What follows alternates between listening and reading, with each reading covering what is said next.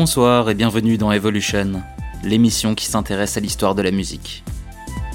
Nous arrivons à la fin de cette série de 8 épisodes consacrés à l'histoire du rock au XXe siècle. Pour ce dernier épisode, je vais vous parler du rock dit alternatif, par opposition au rock FM, et qui va passer de l'underground au mainstream au tournant des années 90.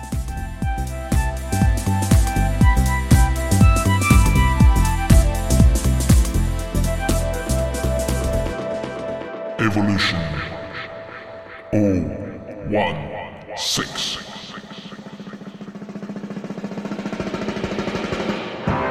On désigne par rock alternatif le rock qui se développe en parallèle au rock FM et à la new wave dans les années 80. Le rock FM était issu du rock psychédélique des hippies et était attaché aux notions d'ambition musicale et de virtuosité. La new wave était quant à elle issue du punk, avec lequel elle partageait l'attrait pour la pop et le fun, mais sans l'agressivité. Rock FM et New Wave constituaient ainsi le paysage rock mainstream des années 80, et on parlera alors de rock alternatif pour les groupes issus du punk qui rejettent ces deux genres musicaux. Plutôt que de parler de rock alternatif, nous allons voir que nous devrions plutôt parler d'alternatives au pluriel, car ce que l'on désigne comme rock alternatif est loin d'être homogène. Pour commencer, on peut estimer qu'il y a deux origines au rock alternatif, l'une américaine par le punk hardcore et l'autre britannique par le post-punk dont j'ai déjà discuté dans l'épisode 14 sur le punk. Commençons donc par le rock alternatif américain, issu directement de la scène punk hardcore qui se développe dans plusieurs villes du territoire. Contrairement au Royaume-Uni, les États-Unis n'ont pas connu une grande déferlante punk, et ce genre y est donc resté plutôt underground. Mais malgré le peu de succès commercial de cette musique, de nombreux groupes amateurs voient le jour dans plusieurs villes américaines, comme San Francisco, Los Angeles, Washington DC ou encore Minneapolis. Plutôt que de copier le punk new-yorkais ou le post-punk anglais, ils vont jouer une musique encore plus dure et agressive, rejetant à la fois l'attrait pour la pop et la prétention artistique. C'est la recherche de l'essence même du punk, l'éthos do-it-yourself et la posture anti-establishment. Ce punk que l'on qualifie de hardcore ne respecte même plus les conventions pop en ne cherchant que l'énergie pure, avec des morceaux très courts, parfois sans couplet ni refrain. L'un des premiers groupes de punk hardcore est Black Flag, originaire de Los Angeles, qui, dans le respect du do-it-yourself, fondent le label SST Records pour sortir leur propre disque. Leur premier EP, Nervous Breakdown, sort en 1979 et ne dure que 5 minutes 13 pour 4 titres. Écoutons donc le très court Wasted, représentatif de l'urgence et de l'énergie du punk hardcore.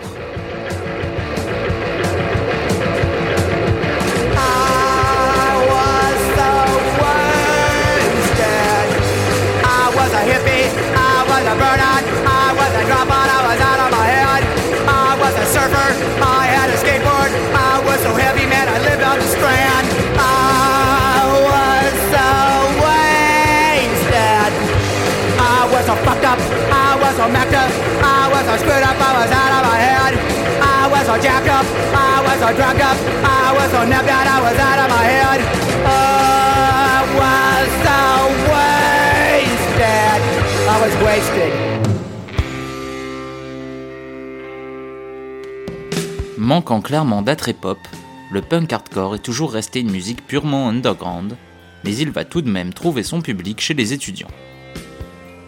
En effet, un réseau d'amateurs de rock non mainstream va se développer dans différents campus à travers le pays, et des groupes amateurs aux ambitions locales vont se retrouver diffusés sur des centaines de radios universitaires nommées College Radio. Ces stations de radio à faible portée étaient la propriété des universités, qui laissaient à leurs étudiants le soin de développer leurs propres programmes et playlists. De manière similaire à la propagation du rock post-psychédélique sur la bande FM, le rock amateur américain va bénéficier d'une grande exposition sur les college radio et ainsi devenir la bande-son de nombreux étudiants qui cherchent une alternative au rock FM et à la new wave. La scène punk hardcore qui rencontrera le plus grand succès sur les ondes des college radio sera celle de Minneapolis, où les groupes Husker Du et The Replacements tempérer l'agressivité hardcore pour inclure plus de mélodies et de complexité, à la manière du post-punk anglais. Je vous laisse donc écouter ce morceau Willpower des Replacements, sorti en 1983.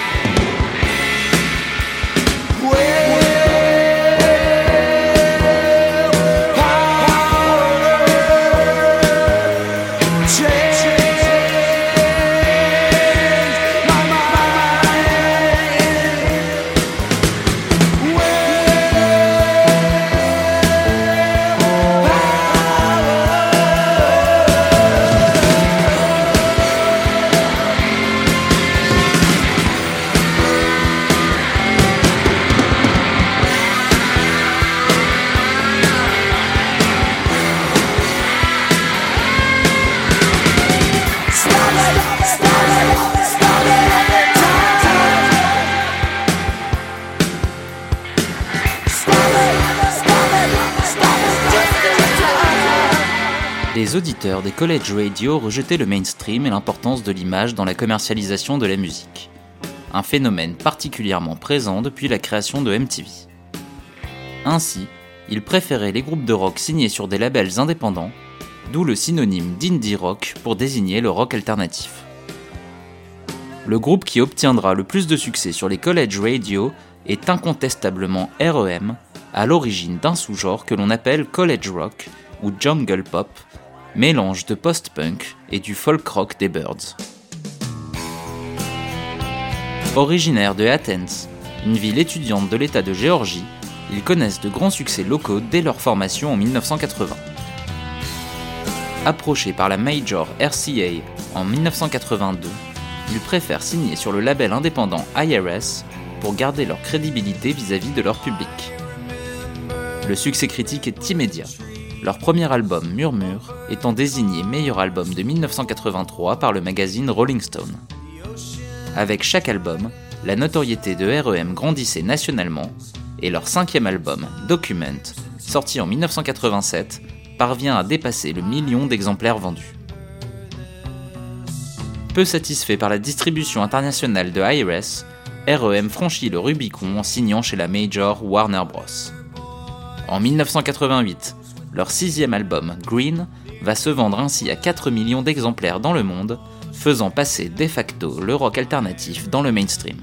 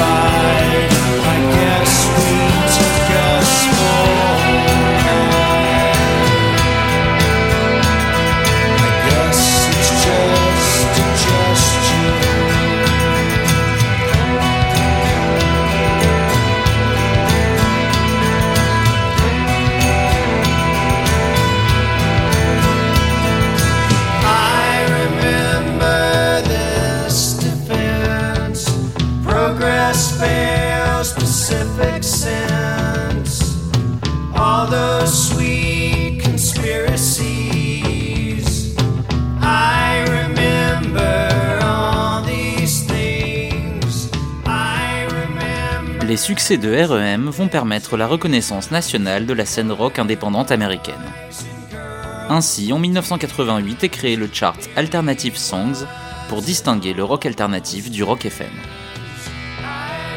Cela reflète bien l'ampleur qu'a pris le rock underground américain durant cette décennie qui voit la création de nombreux groupes et labels indépendants. Par exemple, à Los Angeles, les Red Hot Chili Peppers, formés en 1983, commencent à avoir de plus en plus de succès avec leur rock infusé au funk. Tandis qu'à Boston, les Pixies développent la technique du stop-start, c'est-à-dire l'alternance du calme et de la tempête dans le même morceau. Enfin, à New York, le groupe Sonic Youth est la face la plus visible d'un rock expérimental qu'on appelle noise rock, et qui sera important pour le développement du rock alternatif des années 90. Comme son nom l'indique, le noise rock est un rock bruitiste qui joue énormément avec la distorsion. Ce genre s'inspire aussi bien du punk hardcore dont il garde l'urgence et le volume sonore, et du Velvet Underground dont il garde les prétentions artistiques. Dans tous les États-Unis, des groupes de noise rock se développent, comme les Texans Butthole Surfers et Jesus Lizard, ou dans le Massachusetts, le groupe Dinosaur Jr mais c'est bien Sonic Youth qui va rencontrer le plus de succès en parvenant à un bon équilibre entre mélodie et bruit. Écoutons donc leur morceau Silver Rocket, extrait de leur cinquième album Daydream Nation, sorti en 1988.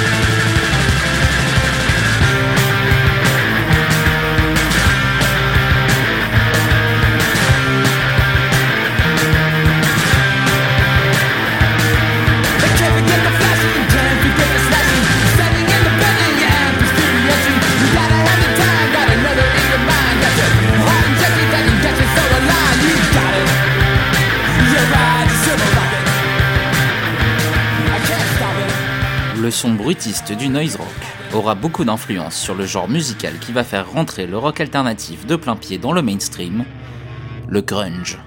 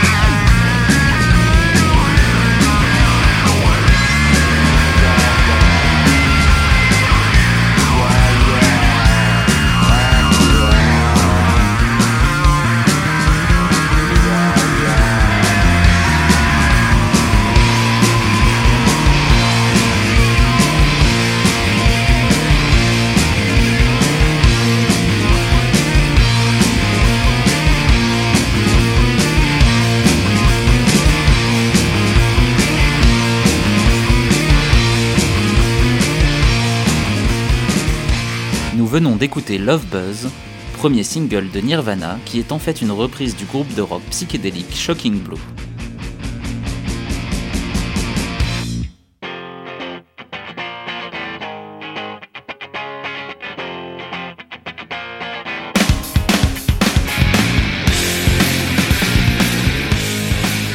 À la toute fin des années 80, un nouveau mouvement culturel et musical se développe à Seattle, représenté par les groupes Nirvana, Soundgarden, Mudhoney ou encore Pearl Jam.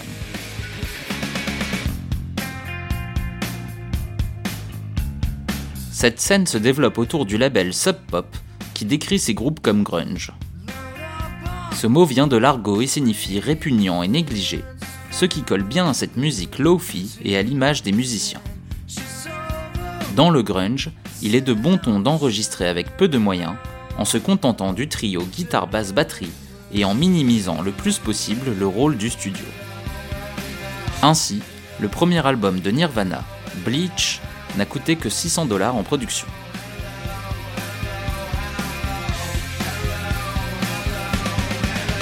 Musicalement, le grunge est une synthèse entre le punk et le heavy metal de Black Sabbath.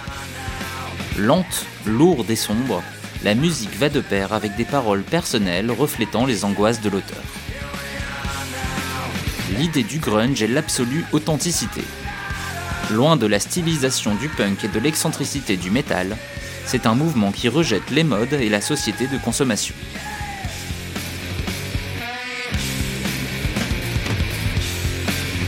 Mais comme ce qu'il s'est passé pour les hippies dans les années 60, le grunge va subir une grosse exploitation marketing qui va propulser cette musique dans le mainstream, et Nirvana connaîtra une immense popularité non désirée.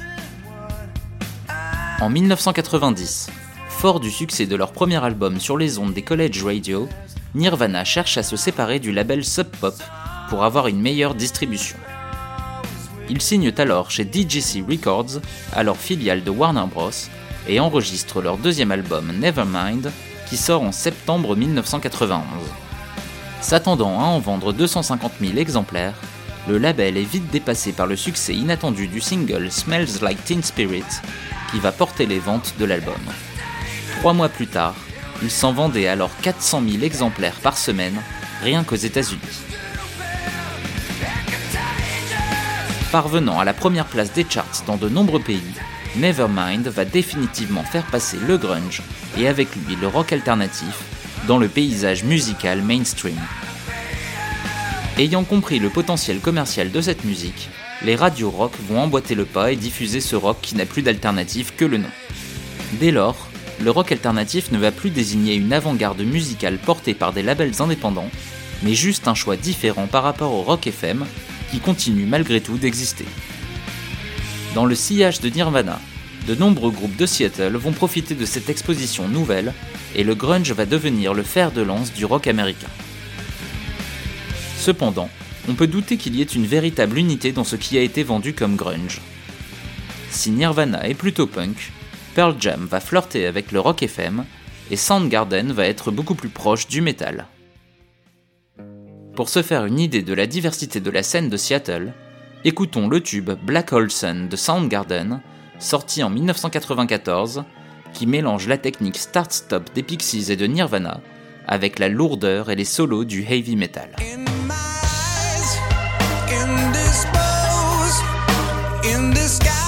no one knows. Has the face like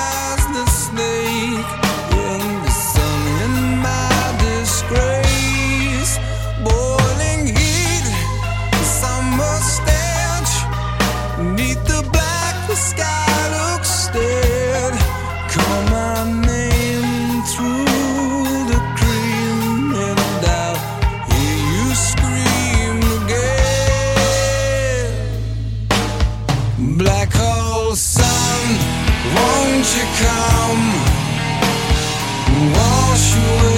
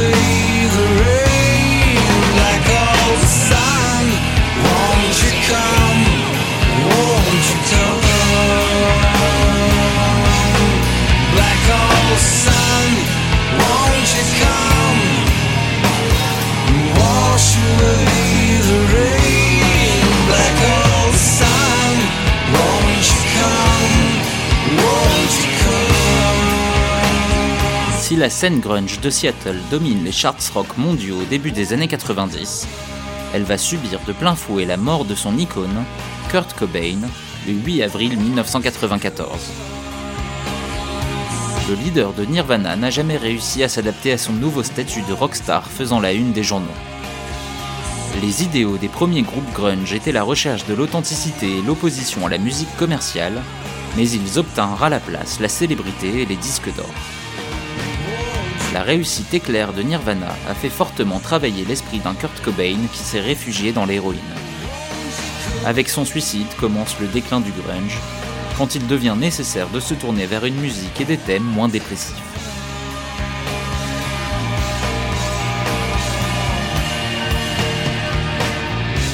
Un genre pas si nouveau va prendre la place dominante du grunge dans le marché rock alternatif américain, le pop-punk. Le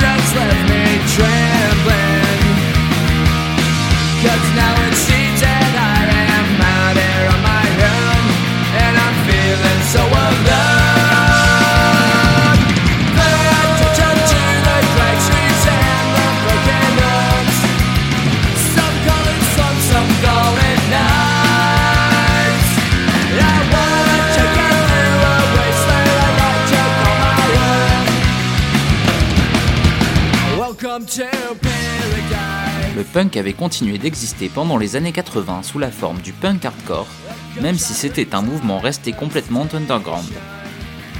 Mais dans les années 90, il y a une véritable résurgence du punk, cette fois sous une forme beaucoup plus mainstream. Le pop-punk, représenté par les groupes Green Day, Rancid ou encore Offspring, doit plus aux Beatles qu'à Black Flag, notamment par la présence d'harmonie vocale, la légèreté des thèmes et l'attrait qu'il exerce sur les adolescents.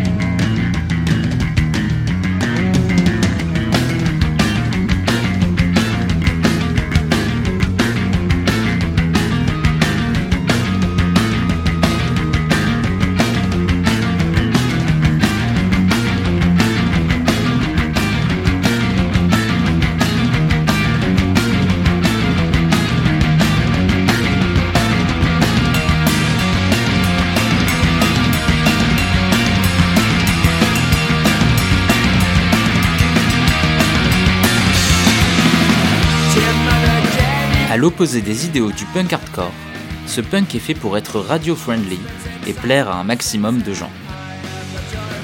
Si le grunge a contribué malgré lui à rendre mainstream le rock qu'on disait alternatif, le pop-punk a rendu caduque la notion même d'alternative.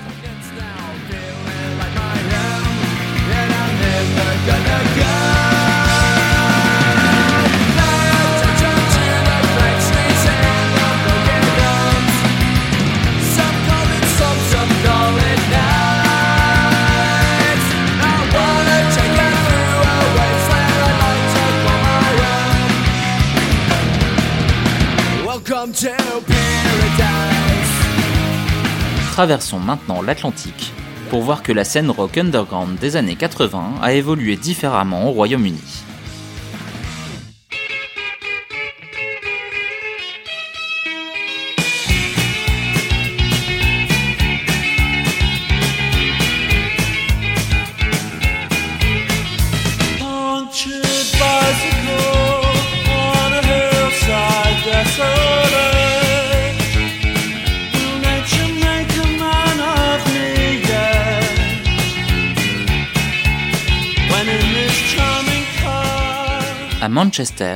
Il y a un groupe qui va être au départ de toute la scène alternative au rock FM et à la new wave britannique, les Smiths.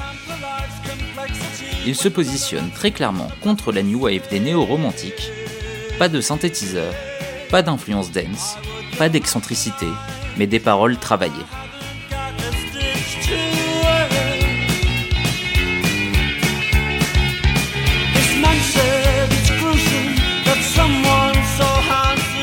Durant ces années, la musique qui se base exclusivement sur le trio guitare-basse-batterie est vraiment underground, et les Smiths signent alors sur un label indépendant, Rough Trade. Au Royaume-Uni, on parlera d'indie rock plutôt que de rock alternatif, pour signifier que c'est une musique qui ne fait pas le jeu des majors.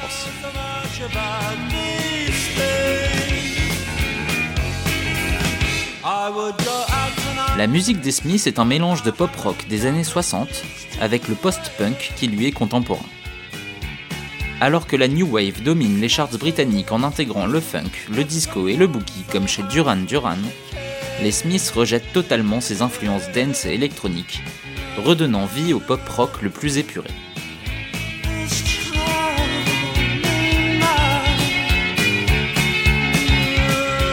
Dans la tradition punk, les paroles du chanteur Morrissey, politiques et anti-establishment, dérangent. Et il finira par se faire accuser absurdement de promouvoir la pédophilie. Mais le succès est bien là, et ils atteignent même la première place des charts britanniques avec leur deuxième album, Meat is Murder.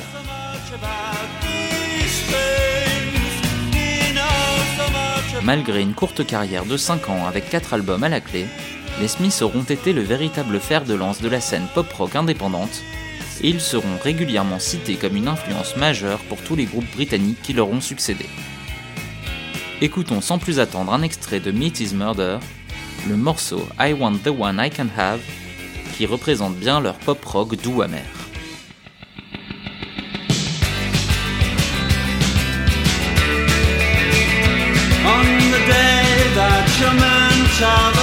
say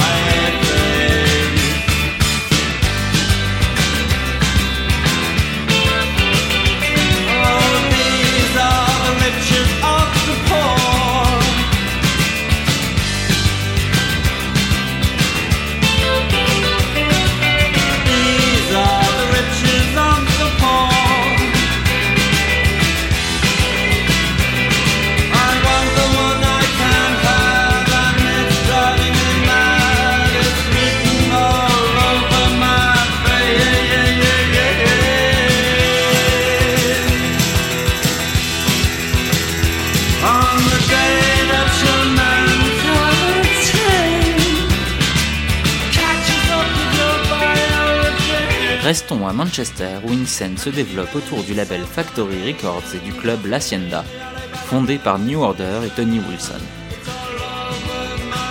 Il y a alors un grand melting pot d'influences.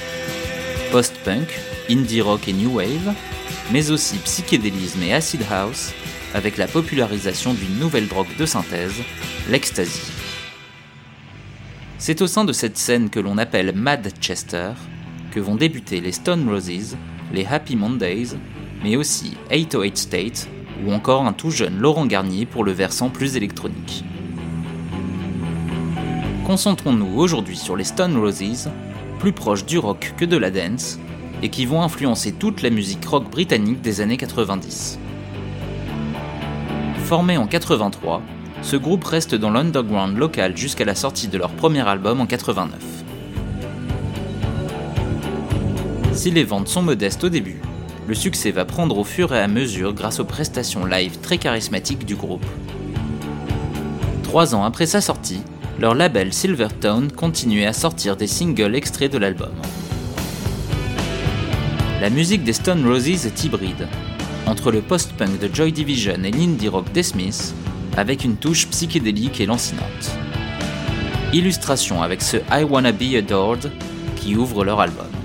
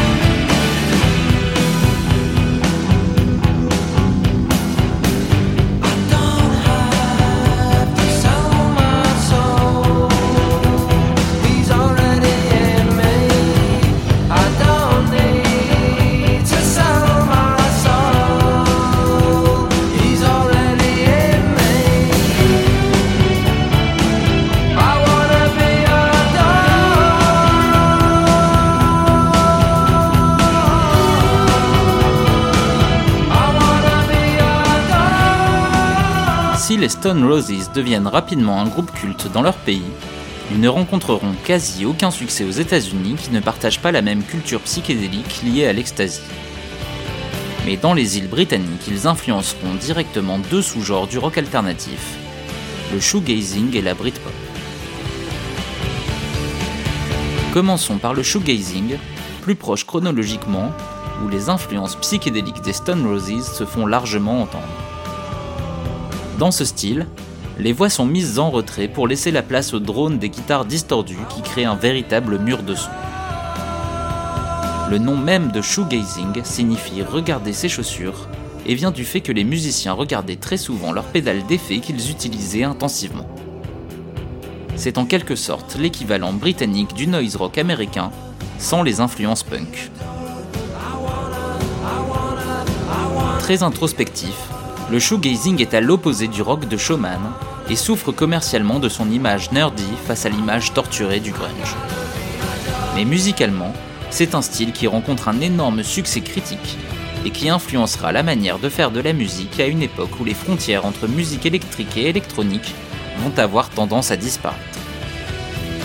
Le groupe le plus influent dans cette scène shoegazing est My Bloody Valentine, originaire de Dublin et dont le deuxième album, Loveless, sorti en 91, est unanimement salué par la critique pour avoir réinventé l'utilisation de la guitare. Écoutons donc l'unique single sorti de cet album, le morceau Only Shallow.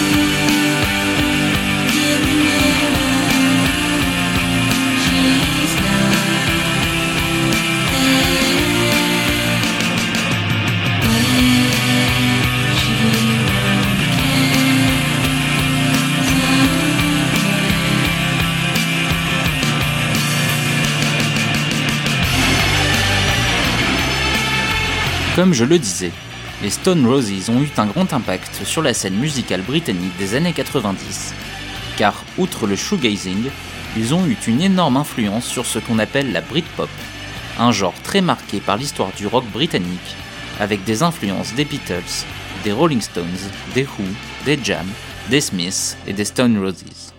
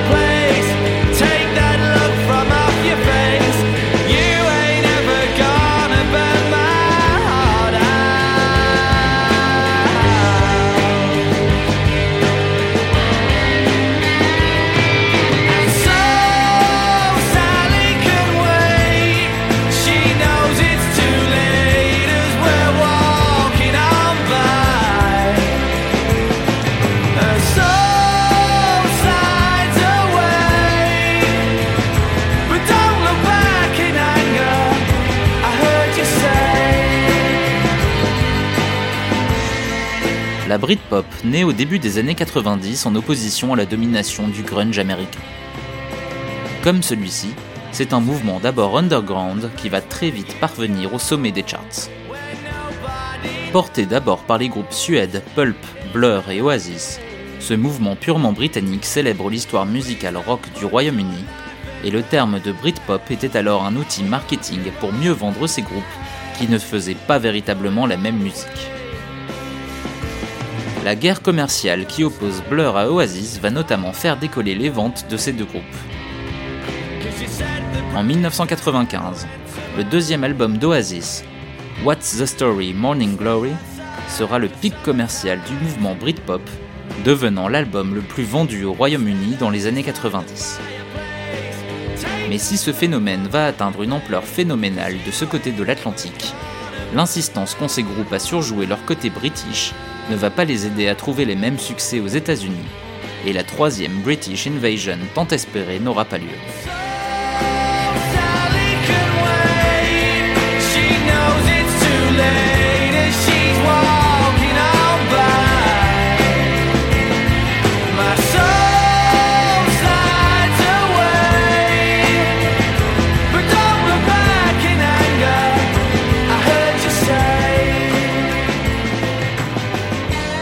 Avec la Britpop, on assiste au retour de la rockstar flamboyante, affirmative et sûre d'elle, alors que le rock alternatif ou indépendant s'était jusqu'alors évertué à se démarquer de l'image sulfureuse du rock'n'roll. Par exemple, dans le grunge, le fait d'être une rockstar était mal vécu, car cela tranchait avec l'authenticité que le groupe voulait communiquer. Alors que dans la Britpop, toute publicité était bonne à prendre.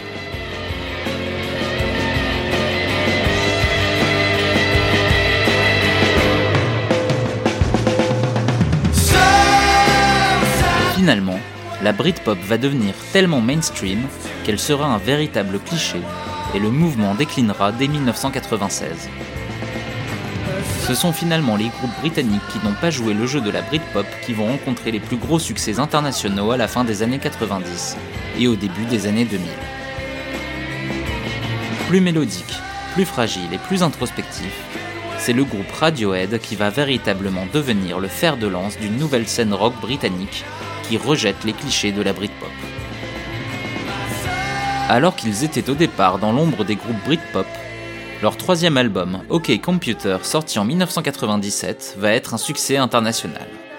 Avec une production musicale complexe, des influences venues de l'ambiance et de l'avant-garde électronique, on assiste avec OK Computer à un retour de l'ambition musicale qui caractérisait le rock progressif du début des années 70, bien que Radiohead se défende d'avoir ses influences.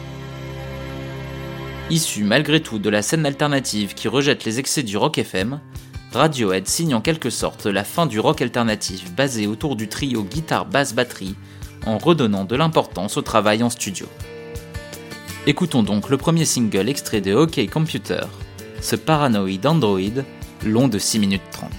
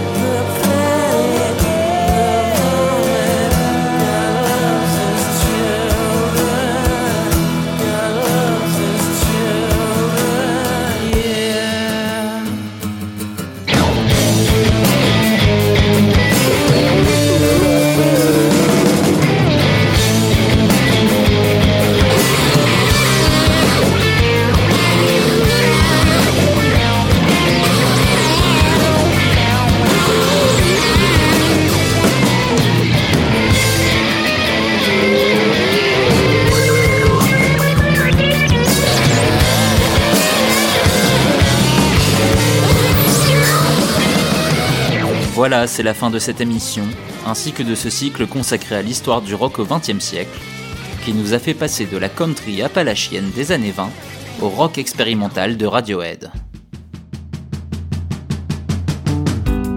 On a vu au cours de ces 8 épisodes que le rock est né de l'influence afro-américaine du rhythm and blues sur les chansons importées par les immigrants européens aux États-Unis.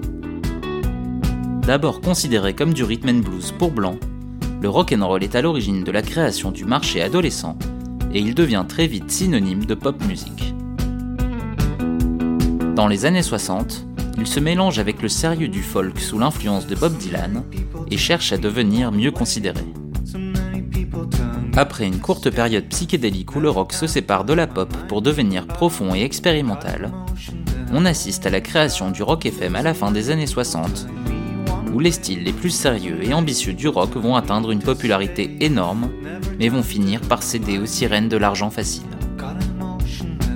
Contre le snobisme réel ou fantasmé du rock FM, le punk va naître à New York et se développer à Londres en cherchant à revenir aux fondamentaux pop du rock. En se rapprochant de la pop et de la musique de danse, le punk va devenir la new wave, genre hybride qui rassemble tout ce qui est populaire au tournant des années 80. Alors que le rock FM continue d'avoir du succès et que la new wave s'est éloignée du rock, une alternative va naître séparément aux États-Unis et en Grande-Bretagne. Issu de l'esprit punk et basé sur le trio guitare basse batterie, le rock alternatif va comme le rock FM 20 ans auparavant être récupéré par les majors qui vont exploiter ces styles musicaux jusqu'à saturation, comme le grunge, le pop-punk et la Britpop. Toutefois, d'autres groupes vont chercher à rester dans l'underground et perpétuer une vision non commerciale du rock. À la toute fin du siècle, un groupe comme Radiohead va concilier l'esprit défricheur du rock indépendant avec les succès commerciaux, et ainsi influencer de nombreux groupes du début du 21e.